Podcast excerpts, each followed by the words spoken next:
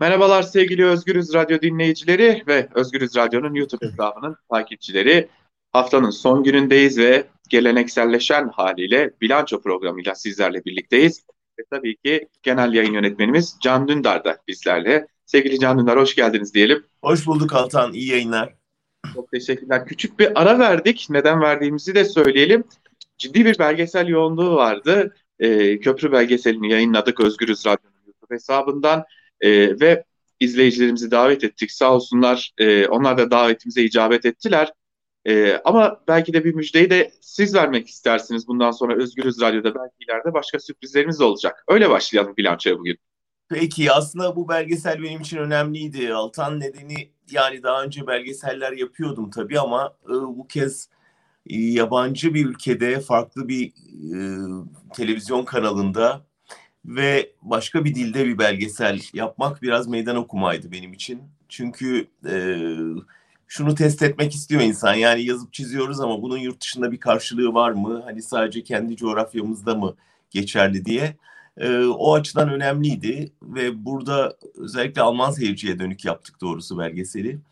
Ve şeyi görmek yani Alman seyircinin de e, bu belgesellere ilgi gösterdiğini görmek hani belli bir Avrupa standardını yakaladığımızı görmek ve bir batılı televizyonda e, yayınlanabildiğini görmek önemliydi. Benim için zor bir süreçti çünkü ortak dil yakalamakta sorun var, e, bambaşka montaj anlayışı, kültürel farklılıklar var. Türkiye'de yani bizim belgeselde açıklamaya gerek duymayacağımız şeyleri burada izah etmeniz gerekiyor diyelim Erdoğan Pensilvanya diyor ama Pensilvanya'nın bizim kafamızda bir karşılığı var ama e, Alman seyircisi Pensilvanya ne e, diye merak ediyor. Bu sefer onu anlatman gerekiyor vesaire gibi böyle ufak bir sürü detaylarla üstelik korona koşullarında üstelik hani Almanya'dayken Türkiye üzerine bir şey yapmanın birçok zorluğu vardı ama e, yani sonunda bitirebildik. E, değişik kesimlerden değişik tepkiler, eleştiriler ya da övgüler var. Ama e, önemli olan tabii bunu tartışmaya açmaktı. Ben yapılan tartışmaları da doğrusu olumlu buluyorum. Bir kısmı cemaat içinde kendi içlerinde bir tartışmaya yol açtı. Ee, bir kısmı tekrar o günlerin e, o dosyaların açılmasına neden oldu vesaire vesile oldu. Müjde dediğin şu yani müjde e, benim için müjde seyirciyi bilmem ama Eski belgeseller duruyor. Tabii büyük bir arşiv oluştu. Geçtiğimiz 30 sene neredeyse ben belgesel yapıyorum. Ee, hani yüzlerce bölüm olmuştur e, diye düşünüyorum. E, ve bunlar bir şekilde e, arşivde bekliyordu. Şimdi bu YouTube'da e, bu belgeseli yayınlayıp ilgi görünce dedik ki ya bunu acaba diğer belgeselleri de yayınlasak e, zaman zaman seyircimizle buluşsak, bir belgesel kulübü oluştursak, onun içinde insanlar YouTube kanalımıza üye olanların izleyeceği e, bu belgesellerin bir kısmını tekrar göstersek, peşine de küçük söyleşiler yapsak ve o söyleşilerde de izleyicilerden gelen soruları cevaplasak vesaire böyle bir belgesel kulübü içinde bir e, özgürüz e, cebi açsak nasıl olur diye düşündük. Önümüzdeki aylardan itibaren şimdi bunu planlıyoruz. Umarım ilgi görür. O zaman e, izleyicilerimize de bir çağrı yapalım. Tüm bunlar için de Özgürüz Radyo'nun YouTube hesabına abone olmayı unutmayın. Böylelikle tüm e, gelişmelerden daha hızlı bir şekilde haberdar olabileceklerini Şunu da hatırlatalım Altan bu vesileyle. Ben her gün yorum yapıyorum. Evet. İzleyicilerimizle, okurlarımızla doğrudan bir mail zincirimiz de var. Yani ben onlara her gün bu yorumları önceden okuma şansı olsun diye maille yolluyorum metinlerini. Ee, eğer mail adreslerini bize bildirirlerse özgürüz adresimizde onu nasıl yapacakları çok kolay bir sadece bir mail kutusu var oraya bildirirlerse hem bu yorumları her sabah okuyabilecekler herkesten önce hem de e, bütün bu belgesel faaliyetlerinden haberdar olabilecekler. Onları davet edeceğiz özel olarak ve e, böyle bir iletişim ağı da oluşmuş olacak aramızda. Bunun için yapmaları gereken şey çok basit. Özgürüz, daha doğrusu ozgürüz7.org'a girerek Orada bulunan kutucuğa mail adreslerini bırakmaları yeterli. Gerisi her sabah ya da e, her yorumda da e, maillerine düşecek. Her şeyden haberdar olabilecekler. Bunu da belirtelim. Evet. İzleyicilerimiz küçük bir reklam yaptınız diyecek ama e, şöyle hararetli konulara geçmeden e, bunları da araya sıkıştırmış olalım. Şöyle başlayalım mı? Ekonomi. Yine gündemimizde. Tabii hep gündemimizde ama Bu defa gıda enflasyonuyla gündemimizde. Marketler ekibi bir saat önce falan ben de bir e, marketteydim. Gerçekten fiyatlar yüksek. Ve, o zaman sen e, anlat önce Altan bana sormadan önce ne gördüğünü. Şöyle e, markete girdiğimiz anda e, gerçekten daha önce doldurulan poşetlerin dolma oranının azaldığını bir kere söyleyebiliriz. Çünkü fiyatlar gerçekten yüksek. Yani tam sezonunda 7 liraya, 8 liraya, 12 liraya portakalın, elmanın satılması, e, bir kıvırcık lahananın 5 liraya, 10 liraya satılması, domatesin kilosunun 8-9 liraya yükselmesi, Türkiye'den bahsediyoruz. Yani ne kadar e, AKP döneminde tarım politikaları kötüye gitse de ve bu nedenle tarım gerilese de hala bir tarım ülkesi de olma özelliğini koruyan bir ülkeden bahsediyoruz. Ama buna rağmen e, fiyatlar çok yüksek. İşte burada suçlu kim? Üretici değil elbette. Üreticinin zaten tarlasından alınan ürünün nedenle ucuza alındığını biliyoruz. Ve e, üreticilerin, çiftçilerin traktörlerine banka kredileri nedeniyle traktörlerine haciz, gel, haciz işlemi uygulanmasın diye ormanlık alanda sakladıklarını biliyoruz. Buna dair e, bir haber de yayınlandı. Onu da söyleyelim. Traktörünü ormanlık alanda hacizden kurtarmak için saklayan bir çiftçi vardı. İşte Türkiye'deki çiftçilerin halini gösteren bir fotoğraf. Peki suçlu? Evet. Şimdi hatırlayacağız. Tanzim çadırlarını hatırlıyoruz. Soğan ve patatesler için soğuk hava depolarına baskınların düzen, düzenlendiğini hatırlıyoruz. O zaman kimdi suçlular? Stokçulardı. Onlar stok yaptılar, fiyatlar yükseldi dendi. Şimdi de eski SSK Genel Müdürü herhalde. Evet öyle görünüyor. Hem e, Kılıçdaroğlu suçlu. Zaten Kılıçdaroğlu için e, Cumhurbaşkanı Erdoğan sık sık birinci kol faaliyeti diyerek aslında nedenli ağır bir suçlamada bulunuyor. Belki bunu siyaseti konuştuğumuzda konuşmamız gerekecek ama bir diğer yandan bugün aracılar suçlanıyor. Efendim siz fiyatlara çok fazla e, girdi ekliyorsunuz ve bu nedenle de fiyatlar yükseliyor gibi bir iddiaya sahip Cumhurbaşkanı Erdoğan. Ama az önce bir petrol ofisinin önünden geçtik 7 lira 30 kuruş benzinin fiyatı. Zaten benzin ile mazot arasındaki fiyat farkı da kapanmış durumda. E, hali hazırda bunların komisyonları, bunların vergileri, yakıt ücretleri, tırların kiraysa kira ücretlerini eklediğimizde giderek artan bir maliyetle karşı karşıyalar. Ve buna rağmen e, marketler de kendi karını eklediklerinde karşımıza gerçekten absürt fiyatlar çıkıyor. Ve Tüm bunlara rağmen şimdi e, sizinle yayına bağlanmadan önce birkaç dakika önce Cumhurbaşkanı Erdoğan konuştu ve marketlere uyarıda bulundu. Çok ağır cezalarla karşılaşabilirsiniz dedi. Şimdi Türkiye'de bir gelenek var. Bir sorun varsa onu ceza yöntemiyle çözebiliriz geleneği var.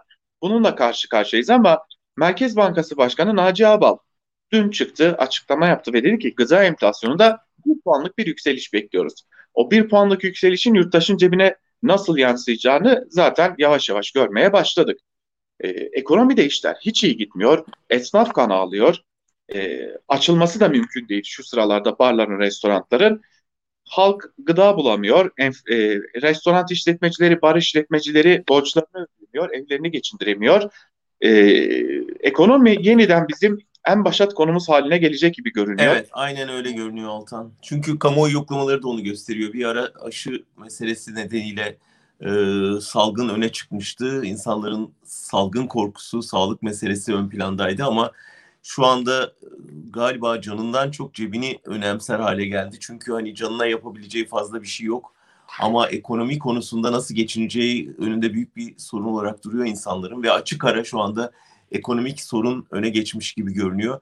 Bu çok ilginç bir gösterge. Ne zaman ekonomi ana sorun haline gelse iktidarın oyu düşmeye, muhalefetin oyları toparlanmaya başlıyor. Çünkü vatandaş sorumluyu biliyor ve bir çözüm bekliyor e, muhalefetten de.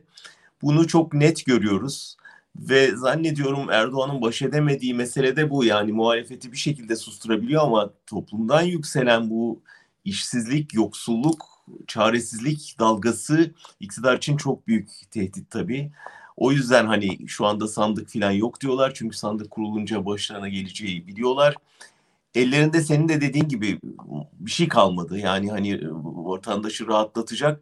Üstelik tabii hani kapanan e, şeyler işletme yok vesaire gibi çıkışlar ya da aslında toplumda bir açlık yokmuş gibi e, demeçler ya da gittikleri yerde vatandaşın kafasına hala çay atıyor olmaları tam ters tepiyor bence. Gerçekten büyük bir tepkiye yol açıyor. İnsanlar bunu örgütlü olarak gösteremiyorlar ama tek tek e, dile getiriyorlar ve ben partilerin iyi Parti başlattı bunu. Anadolu'ya geçip insanları birebir nabız tutarak dert dinleme meselesi çok önemli. Eğer bunu kitlesel olarak yapamıyorlarsa hiç olmazsa e, ayaklarına gelen siyasetçilere yansıtabilecek duruma geliyorlar. CHP de şimdi bu, bu buna başladı. Ben bunu çok önemsiyorum ve en azından toplumun nabzını tutma, biraz gazını alma belki aynı zamanda ve uzun vadede eğer örgütlemeyi başarırlarsa bu tepkiyi bu tepki gerçekten çığ gibi büyüyor. Tabii şimdi bunun e, pandemiyle ilişkileri de var. Bu arada bir bilgiyi daha paylaşalım. E, HDP de iş aç buluşmaları adı altında e, başladı gezilerine. Muhalefet farkında e, ekonomik gidişatın ve buradan bir e, yere ulaşabileceklerinin farkında. Ama e, tabii siyasetin gündemi de ana anına değişiyor. Ana anına daha doğrusu iktidardan değiştirmek için hamleler geliyor. Ve işte son günlerde 5. E, kol faaliyeti gibi sözler söyleniyor. Yine dediğimiz gibi siyaset bölümünde bunları vereceğiz ama biraz da pandemiyi konuşalım. Çünkü pandeminin de elbette ki hazır olan Türkiye'deki ekonomik krizin üzerine bir takım etkileri oldu. Bunu da yatsımıyoruz elbette. E, ama işler tam iyiye gidecekmiş gibi olurken bir kez daha başa sarmış gibi görünüyor. Bugün e, Ankara Kulisi programında da bahsettik. E, mutasyonlu virüs, İngiltere'de ortaya çıkan o mutasyonlu virüs ne yazık ki Türkiye'de de görülmeye başlandı. E, biz bu, bu sabah verdik. E, Cumhurbaşkanı Erdoğan da açıklamalarıyla doğruladı bunu. E, mutasyon konusunda bir takım sıkıntılar var. Özellikle vaka sayıları bir ara 5000 seviyelerine kadar inmişti. Hatta biraz daha aşağı inerse acaba kafeler, barlar açılabilir mi? gibi sözler söylenmeye başlandı. Okullar için 15 Şubat tarihi işaret edildi. Fakat mutasyonlu virüs e, önce Diyarbakır'da Lice'de ortaya çıktı. Sonra Tokat'ta ortaya çıktı. Şimdilerde yayıldığı belirtiliyor. Bilim Kurulu üyesi Alpay Azap Ankara'da Şubat ayı içerisinde yeni bir dalga beklediklerini söylüyor. Ee, Ankara gibi bir şehirde yap- yaşanacak dalgalanmanın Türkiye'nin de geneline etkisinin olacağını biliyoruz. Ee, totalde elimizde 13 milyon aşı var. Bu 13 milyonu eğer iki doz haline ayıracak olursak 6 milyon 500 bin kişinin aşılanması anlamına geliyor. Bu çok yetersiz bir sayı. 50 milyon dahi gelirse 25 milyon da yetersiz bir sayı. Bir yandan da e, pandemi de canımızı sıkmaya devam ediyor.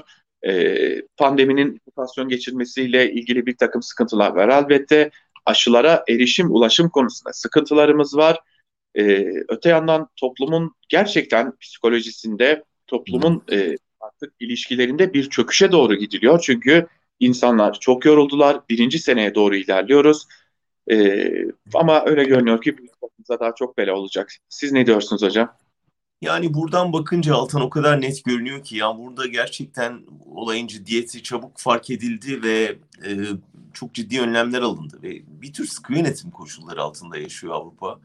Ya bazı ülkeler için farklıdır elbette ama şey en azından Almanya için konuşabilirim. Gerçekten büyük şeyle baştan beri ciddi aldılar ve yani biraz açılım beklerken tersine e, neredeyse sokağa çıkma yasağı ilan edilecek. O kadar e, sıkılaştırılmış bir durum var ve bu devam edeceğini de kamuoyuna önceden söyleyerek hazırlıyorlar. Yani hiçbir siyasetçi burada çıkıp merak etmeyin ya işler iyi gidiyor açılacak filan demiyor bir. İkincisi e, gerçekten güçlü bir destekle e, hem işverenleri hem çalışanları hem yoksul kesimleri ayakta tutmaya çalışıyorlar. Yani toplumsal tepkinin farkındalar. Dolayısıyla buna bir çare arıyorlar. Bir yandan da elbette hani aşıydı vesaire burada hem hızlı hem iyi organize edilmiş en önemlisi de adil bir durum olduğu çok belli. Yani şimdi Almanya Başbakanı aşı olmak için sıramı bekleyeceğim derken Türkiye'de adı sanı biraz öne çıkmış bir takım insanların şov mahiyetinde aşı olması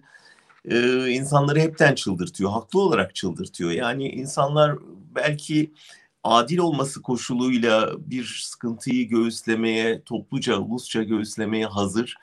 Ama bu adalet duygusu zedelendiği zaman yani AKP yöneticilerine var size yok dendiği zaman bu artık başka bir şey oluyor. Bu e, bir toplumsal e, fedakarlık falan olmuyor. Bu e, gene zengin ya da işte hükümete yakın olan kendi işini halleder, kendi sağlığını, çoluğunu, çocuğunu kurtarır sen başının çaresine bakmak zorundasın duygusu veriyor ki bu katlanılabilir bir şey değil. O yüzden e, işin başı adalet ve ne yazık ki Türkiye'de olmayan şey de bu.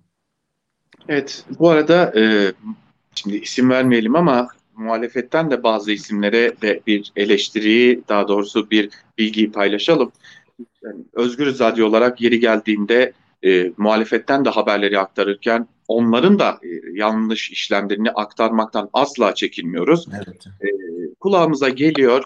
Yazık ki muhalefetten bazı milletvekilleri de, bazı milletvekilleri diyorum, sağlıkçı statüsünden aşı yaptırmışlar.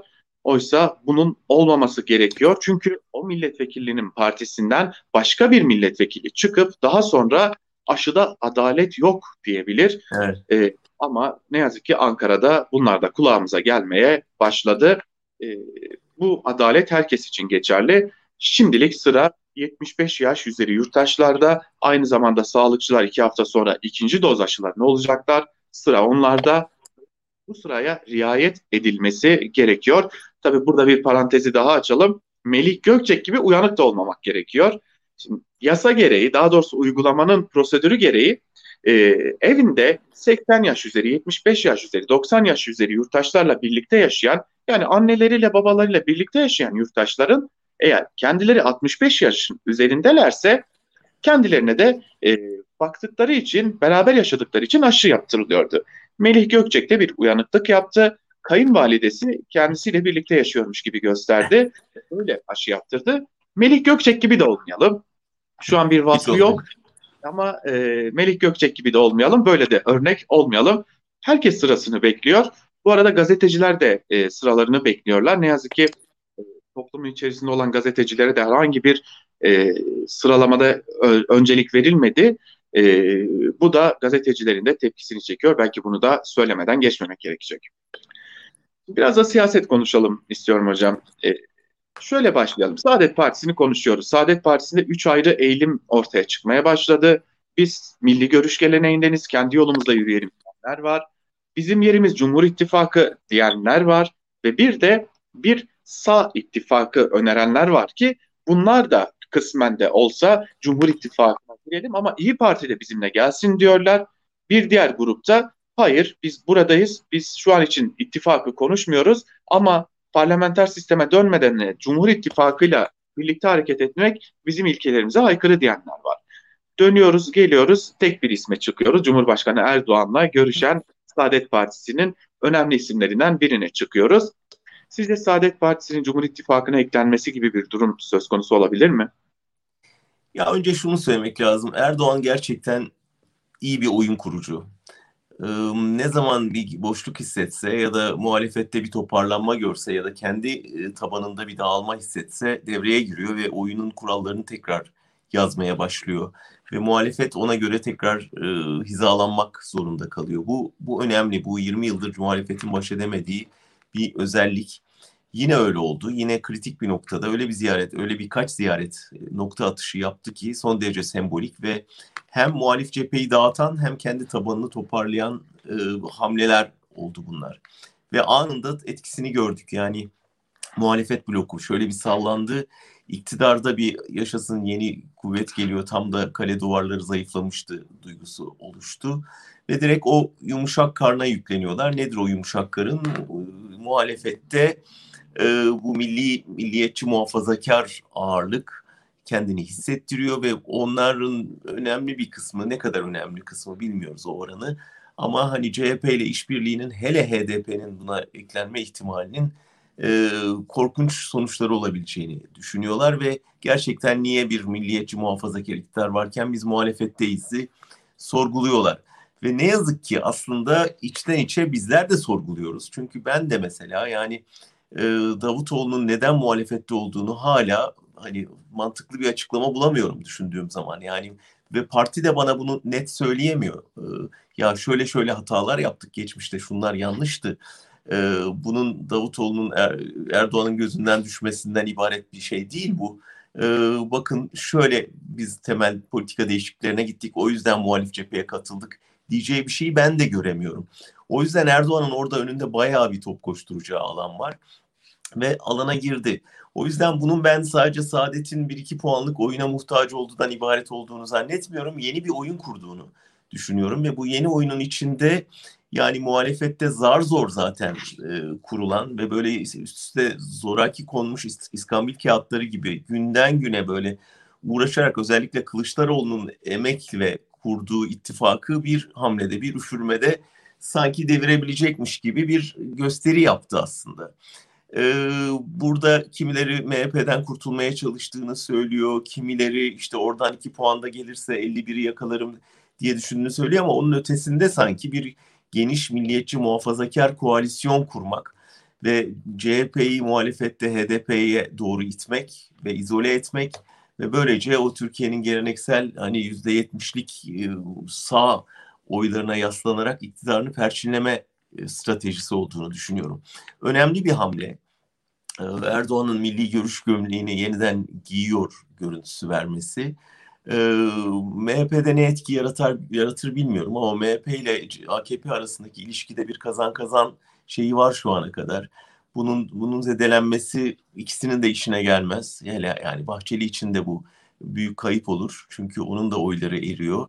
Ee, MHP'yi AKP'ye yapıştırdıkça, eski sözleri hatırlatıldıkça e, onun yaşadığı sıkıntılar var. Erdoğan açısından hani e, daha önce kendisine e, neredeyse küfretmiş insanlarla tekrar buluşmanın getirdiği şeyler var ama ee, Erdoğan açısından akıllıca bir strateji bu bence. Yani hem muhalefeti bölmek hem kendi e, ittifakına yeni e, kazanımlar peşine düşmek. Nitekim hemen sonuç aldığını gördük. Yani Saadet bir anda işte senin de dediğin gibi öyle mi yapalım böyle mi yapalım tartışmasına girdi. Düşün bir ziyaretle yani bunu yapabiliyor olması çok şey. Dolayısıyla ne kadar kırılgan olduğunu muhalefet ittifakının e, bize gösterdi. Şimdi daha çok uğraşmaları gerekecek. Bu çok alıştığımız bir şey değil yani Ecevit belki bir dönem Erbakan'la ittifak yapmıştı. Ee, daha sonraları Çiller denedi vesaire ama her zaman sorunlu oldu. Yani Ecevit Erbakan ittifakı da Çiller Erbakan ittifakı da koalisyonları hep sorunlu oldu. Çünkü o o tabanda bunu reddeden bir şey var, e, gelenek var. Yani bu CHP antipatisi var, işte tek adam rejimi diye hatırlıyorlar, İslam meselesi var, laiklik sorunu var. İşte Erdoğan bir İstanbul Sözleşmesi lafı ettiği zaman anında o cenahta ha tamam biz niye burada İstanbul Sözleşmesi'ni savunan cenahtayız ki yanlış yerdeyiz duygusu gelişebiliyor. O yüzden e, muhalefet için hakikaten sıkıntılı, e, üzerine çalışılması, ekstra çalışılması gereken bir konu. Erdoğan açısındansa son derece akıllıca kurnaz bir hamle diye düşünüyorum ben. Tabii e, belki e, en azından şunu görüyoruz yani Cumhurbaşkanı Erdoğan da AKP'nin içerisindeki bir ekip de kendi e, kariyerlerini devam ettirme, bekalarını devam ettirme noktasında gerçekten büyük bir siyasi dehaya sahipler. Hani bunu yatsımak pek de mümkün değil. Ama e, şunu anlayamıyorum. Gerçekten size de sormak istiyorum. E, Türkiye'de yeterince sağ parti var. Çok fazla sağ parti var. Ama belki de Türkiye'ye Türkiye'nin biraz da sol söylemlere de ihtiyacı var. E, tabii ki bu sol söylemi dile getirebilecek en etkili parti de Cumhuriyet Halk Partisi. Bir geleneği de var aslında. Ama e, CHP Genel Başkanı Kemal Kılıçdaroğlu'na da sık sık bu konuda eleştiriler yöneltiliyor. Neden biraz daha sol söylemler söylemler gerçekleştirmiyorsunuz noktasında? Ve Çok basit. Yani bir temel tercih yaptılar. Yani sağla koalisyonu. Yani CHP'nin içinde bir e, kemik kadro var. E, o kadro e, CHP'nin asıl sorununun bugüne kadar tam da senin dediğin sola açılmak olduğunu düşünüyor. Sol bir parti gibi görünmek olduğunu düşünüyor. Dolayısıyla tersine e, yani şu anda senin dediğin şeyin tam tersini yapmaya çalışıyorlar. CHP'yi daha merkeze yaklaştırmak, o solcu görüntüsünden kurtarmak. E, yani temel argüman şu, Türkiye'de bir kemikleşmiş yüzde yetmiş sağ oy var. CHP ne yaparsa yapsın en iyi döneminde Ecevit döneminde bile işte tek başına iktidara gelemedi. Dolayısıyla bize oradan bir çıkış yok. Yani bu bu ön kabulle e, ve buna uygun bir stratejiyle yola çıktılar ve biz ne yaparsak yapalım bunu yapamayacaksak o zaman sağda bir koalisyon bir demokrasi koalisyonu kurmamız lazım dediler. Şimdi artık o yönü o tarafa çevirdikten sonra dümeni oraya kırdıktan sonra zaten CHP'den sağcı bir e, şeyden vazgeçmelerini bekleyemeyiz. E, bundan sonra söyleyecekleri en ufak bir solcu söylem İyi Parti'de hemen refleks yaratacaktır Erdoğan'ın eline koz verecektir. Zaten HDP'ye hani göz ucuyla bile bakmamaya çalışıyorlar. O yüzden ben CHP'nin çok temel bir genel başkan ve bütün partide çok önemli bir dönüşüm geliş gerçekleşmedikçe e, bu sol söylemi hiç ağzına almayacağını düşünüyorum. Tersine giderek merkezde ve sağdan bakmaya devam edecek. Bu arada hazır CHP'yi konuşuyorken bir bilgi önüne düştü. Onu da paylaşmadan geçmeyeyim. İçişleri Bakanlığı da e, CHP Genel Başkanı Kemal Kılıçdaroğlu hakkında militan sözleri nedeniyle suç duyurusunda bulundu. Şimdi bakalım valiler, kaymakamlar e, ne yapacaklar? Onlar da Cumhurbaşkanı Erdoğan'ın talimatı mı diyelim ya da çağrısı mı diyelim bunun üzerine suç duyurusunda bulunacaklar mı? Sadece bu, bu çok konuda tehlikeli ben... Altan. Gerçekten bu çok tehlikeli çünkü e, hakikaten yani ben tek parti dönemini de incelemiş, belgeseller yapmış biri olarak e, gözlemimi söyleyeyim. Tam hani tek parti dönemi, çok parti öncesi e, Türkiye manzarası bu. Yani o valinin konuşmasını dinlemişindir. Bir valinin çıkıp halkın içinde bir partinin neferi gibi, militanı gibi konuşması hiç görmediğimiz bir şey çok partili dönemde. Gerçekten bunu hiç kimseye cesaret edemezdi.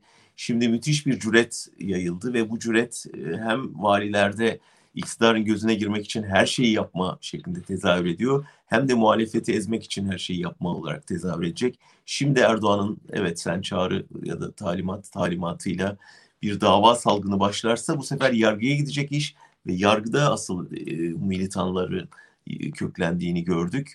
E, dolayısıyla nereden çıkılacak? Bu, bu ceza salgını başlarsa, tufana dönüşürse CHP bu cezaları nasıl ödeyecek?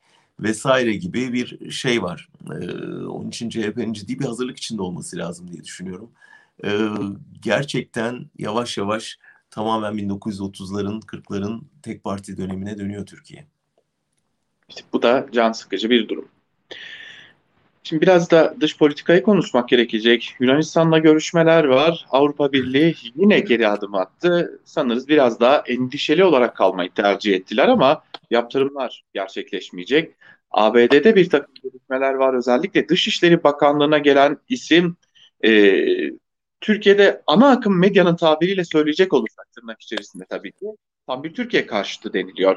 Ama tabii iş böyle mi değil mi bunu ayrıca sizden dinlemek isteriz. Siz dış politikayı da yakından takip ettiğiniz için e, dış politika dış politikadaki gelişmeleri nasıl değerlendiriyorsunuz? Yani şöyle insanlara Türkiye yandaşı, Türkiye karşıtı diyemeyiz artık. Türkiye deyince ne anladığımızı sormak lazım. Yani e, Türkiye Erdoğan'dan ibaretse evet belki Türkiye karşıtı görülebilir ama öyle bir şey değil bence. E, yani her ülkenin temel çıkarları var. O çıkarlar içinde de kendi ideolojik tercihleri olduğu gibi siyasi öncelikleri de var. E, Blinken ilginç bir şekilde gene onu şimdi söyleyeyim. E, ben hapisteyken eşimle görüşmüş bir insan e, Amerika'da. Yani o görüşmede dile getirdiği şey e, dünyanın neresinde olursa olsun bu tür hukuksuzluklara uğrayan insanların yanında olma kararlarını dile getirmişti o zaman. E, dolayısıyla şimdi bunu söylüyor olması o zaman söylediklerinden çok farklı değil. E, yani eğer bir hukuk mücadelesini Türkiye karşıtı olarak görüyorsak o zaman evet Türkiye karşıtı diyebiliriz. Ama daha önemlisi zannediyorum Erdoğan'ın hayatı Trump'la kurduğu ilişki kadar kolay olmayacak. Yani burada Erdoğan'ın da bunun çok iyi farkında olduğunu görüyoruz ve attığı adımlardan da bunun hazırlığı içine girdiğini anlıyoruz. Ne yapıyor? Amerika'ya barış çubuğu gönderiyor, zeytin dalı uzatıyor bir yandan. Bir yandan işte reform vesaire gibi laflar etmeye çalışıyor. Bir yandan da işte yolladığı gemileri o büyük mehter marşlarıyla Akdeniz bizimdir vesaire diye ya, e, görkemli törenlerle uğurladığı gemileri sessiz sedasız geri çekiyor limanlara. Ondan hiç kimse bahsetmiyor yandaş medyada. Ve işte o sava neredeyse savaş ilan ettiği Yunanistan'la e, Almanya'nın baskısıyla e, mecburen masaya oturmak zorunda kalıyor. E, bunu Avrupa görmüyor mu? Pekala görüyor yani oyun oynadığını, aslında böyle samimi bir niyetinin olmadığını, ilk fırsatta yeniden kriz yaratmaya niyetlendiğini ama şöyle görüyorlar. Ya işte istediğimizi yaptırabiliyoruz yani eğer bastırırsak, bir arada durursak e, ve yaptırım kozunu masaya koyduğumuz anda Erdoğan'ın bileğini bükebiliyoruz. Bu önemli bir bilgi. E, dolayısıyla böyle davranıyorlar. E, Erdoğan eskiden Putin'e e, kaçıyordu ve Almanya özellikle ya işte onu Rusya'nın kucağına itmeyelim Türkiye'yi elimizde tutmaya çalışalım diye böyle bir havuç sopa politikası izliyordu. Şu anda o havuç işe yaramadı. Sopa işe yaramış gibi görünüyor. Tabii burada Amerika'nın Avrupa Birliği ile ortak çalışma stratejisini, ortak kararlılığını ortaya koyması, Avrupa Birliği'nin biz Amerika ile ortak davranacağız, özellikle Türkiye konusunda demesi Erdoğan üzerinde ekstra bir baskı oluşturdu. Şimdi S-400'ler konusu hiç açılmıyor dikkat ettiysen ve işte e, bu şimdilik yaptırımları erteletmeyi başarması bu sayede oldu. Yani geri adımlar atarak oldu. Ama tabii işin bir yanı da Avrupa şunu gördük ki aslında Erdoğan'ın maceracı politikalarını engellemeyi yeterli görüyor. İçeride uyguladığı, kurduğu baskı rejimi onları zerrece ilgilendirmiyor. Yani bizim maliye sataşmasında kendi halkına ne yaparsa yapsın gibi bir anlayışla e, bu yaptırımların hukuk devletiyle, demokrasiyle falan hiç ilgisi olmadığı sadece e, sen Kıbrıs'la uğraşma, Yunanistan'a dalaşma, Akdeniz'e açılmadan ibaret bir şey olduğu da anlaşılmış oldu.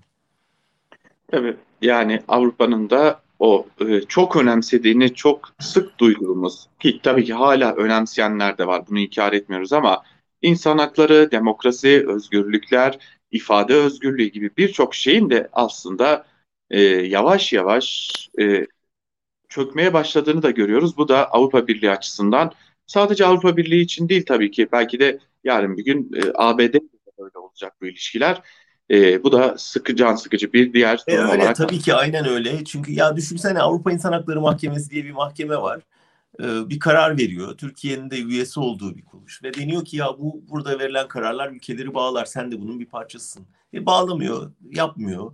E, o zaman senin elinde bir koz var, yaptırım kozu. Sen diyorsun ki ben bu kozu sadece şey için kullanırım. Yani dış politika için kullanırım. İç politikada hukuksuzluk yaparsa da ne yapayım yani? Kendi şeyi halkının da oy verdiği bir lider e, benim yapabileceğim bir şey yok deyip çekiliyor. E, bu asıl e, trajik olan. Tabii. Yarın bir gün e, AYM'e başvuru e, çünkü geçtiğimiz günlerde Cumhurbaşkanlığı Başdanışmanı Mehmet Uçum olması lazım yanlış hatırlamıyorsam e, esastan bağlamaz usulden bağlar gibi bir e, şey söylemişti. E, yarın bir gün kimin e, nasıl ne şekilde AYM'e ihtiyaç duyacağını gerçekten bilemeyiz. Evet, çok doğru. E, bu yüzden elimiz hep söylüyorsunuz bunu zaten. Yargıyla oynanmaması gerekiyor. Adalet sistemiyle oynanmaması gerekiyor. Ekonomiyle oynanabilir, belki başka şeylerle oynanabilir ama adalet sistemi gerçekten de bir ülkede kimsenin dokunmaması gereken, geliştirmek için çabalanması gereken bir şey. Çünkü biz bu ülkede her zaman her kesimin bir biçimde o mekanizmaya ihtiyaç duyduğunu defaatle görmüş olduk. Geçmişin muktedirleri bugün e, adalet arayışındalar. Yarın sıra kim bilir kimde olacak sorusunu da belki sormak gerekecek. Aynen. Sevgili Can Dündar, e, zamanımızı doldurduk sayılır. E, çok teşekkür ederim. E, ben bir hafta... ederim Altan. Haftaya yine buluşmak üzere diyelim. Çok çok teşekkür ederiz. Evet sevgili izleyiciler ve Özgürüz Radyo'nun e, dinleyicileri, bu haftalıkta bilanço programını sevgili Can Dündar ile birlikte gerçekleştirdik. Haftaya bir aksilik olmazsa yine sizlerle olacağız. Özgürüz Radyo'dan ayrılmayın ve tabii ki Özgürüz Radyo'nun YouTube hesabına da abone olmayı unutmayın. Hoşçakalın.